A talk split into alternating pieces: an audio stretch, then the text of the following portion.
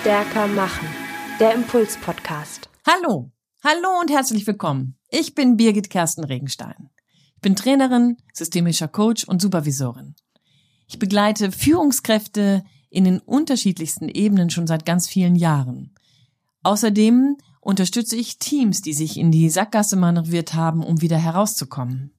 Und ich arbeite mit Menschen zusammen, die an ihrer persönlichen Resilienz arbeiten möchten, sich weiterentwickeln wollen und eventuell sogar Multiplikationsfaktor für ihr Team werden möchten.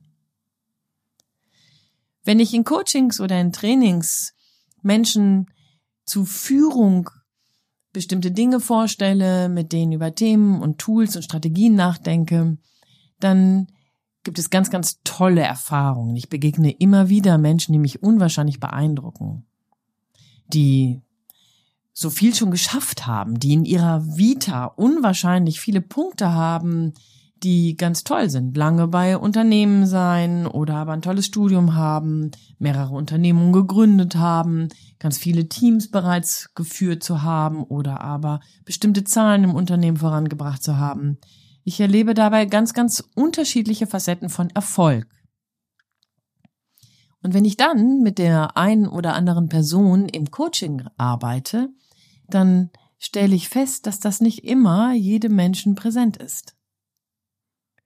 Ich stelle fest, dass da die, dass da der, der eine Direktor, der echt wahnsinnig viel schon gewuppt hat, das zweite Unternehmen aus einer richtig dicken Krise heraus begleitet hat und dabei tatsächlich eher den fehlenden Geschäftsführer ersetzt hat, als nur in Anführungsstrichen auf seiner Direktorenebene aktiv war, dass der, während ich mit ihm im Coaching sitze, auf einmal anfängt an seinen Kompetenzen zu zweifeln und sich nicht wirklich meint,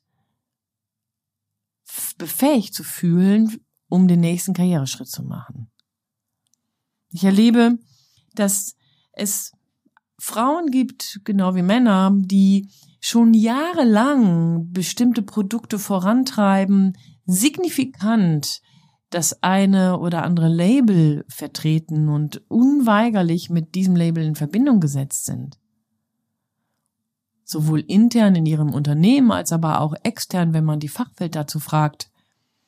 Und wenn man dann mit ihnen persönlich redet, dann gibt es nicht immer, aber da gibt es doch die eine oder der, den anderen, der das nicht auf der Platte hat, wenn es darum geht, sich selbst mal zu vermarkten, in einer bestimmten Selbstverständnis dann in Meetings zu gehen oder in Verhandlungssituationen.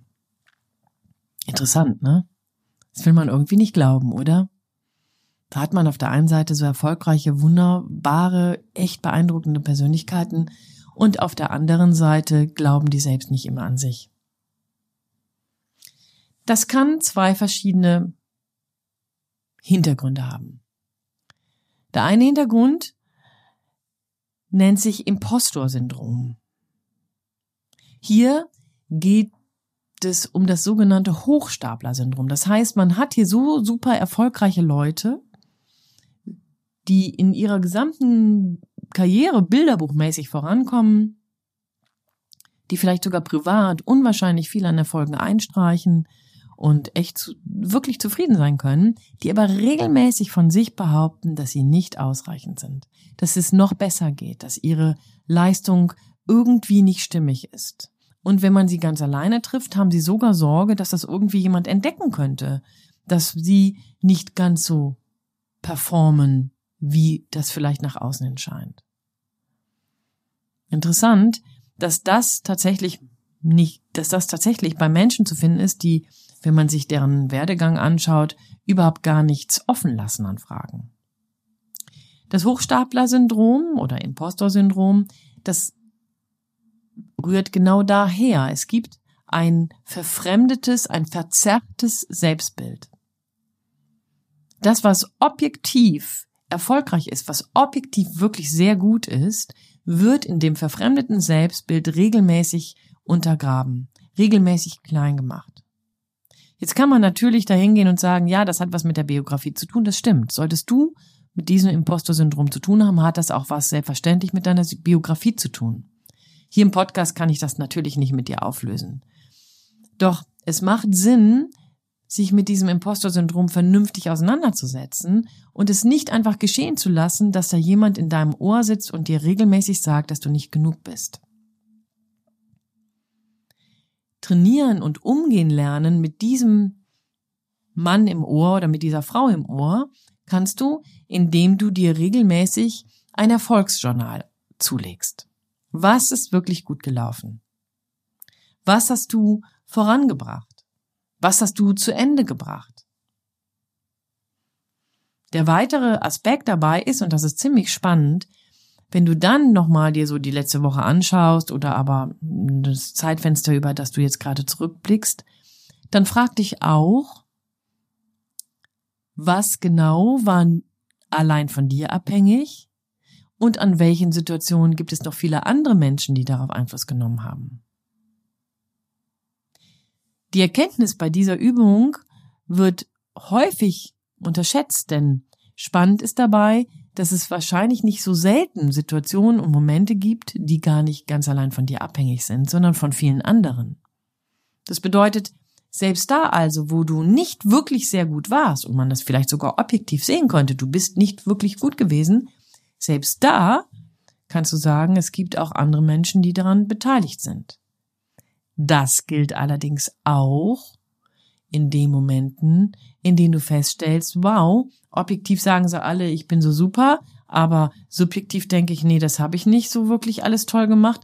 Auch da erinner dich, dass nicht alles da von dir abhängt, sondern auch andere Menschen zuträglich sind.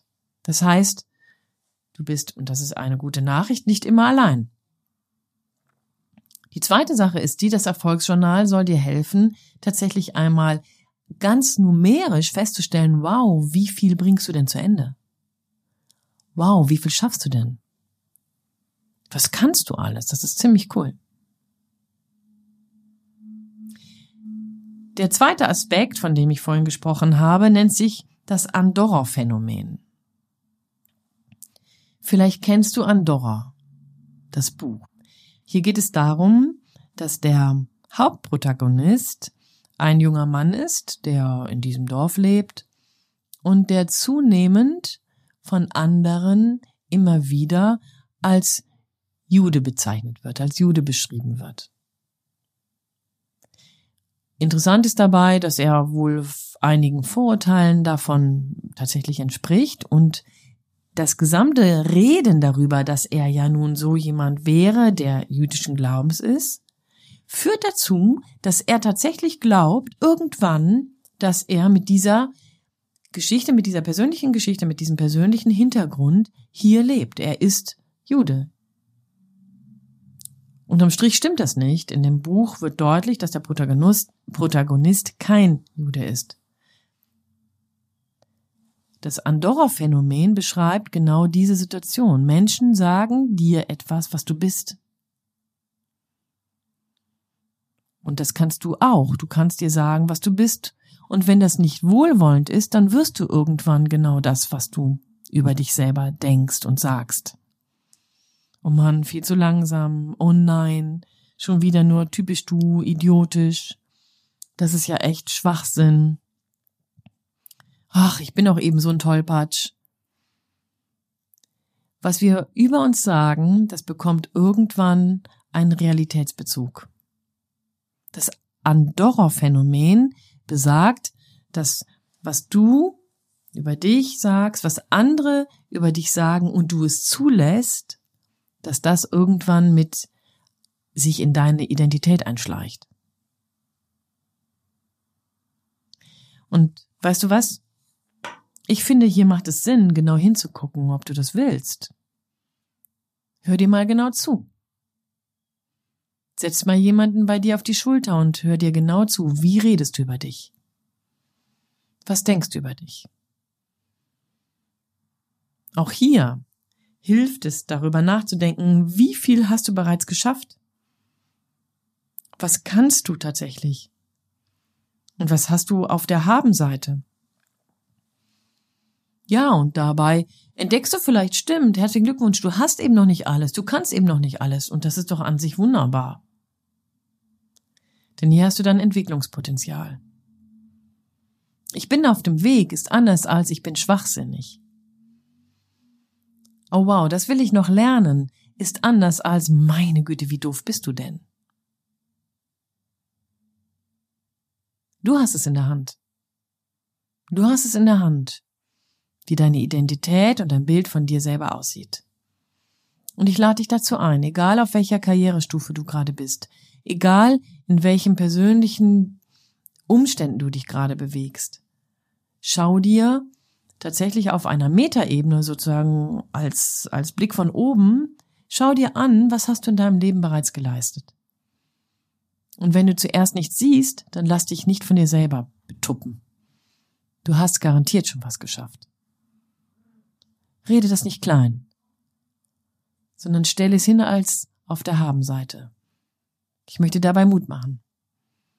Denn nur damit hast du was im Rucksack, auf das du dich verlassen kannst, was dich in den nächsten Verhandlungen stärkt und was dich für deinen nächsten Schritt vielleicht auch präpariert, vorbereitet, stärkt, festigt. Ich wünsche dir beim Gutes über sich denken und beim Erfolgsjournal schreiben unwahrscheinlich viel Spaß. Wenn du magst, kannst du dafür unseren Coaching-Kalender nutzen. Von Klarheit, den wir hier in Teamkompetenz nochmal mit ein, zwei Methoden aufgepeppt haben und dir gerne zukommen lassen. Meld dich doch, wenn du möchtest. Ich freue mich auf dich und wünsche dir bis dahin viel Freude beim Rechtsüberholen. Deine Birgit Kersten Regenstein von Teamkompetenz. Einfach stärker machen.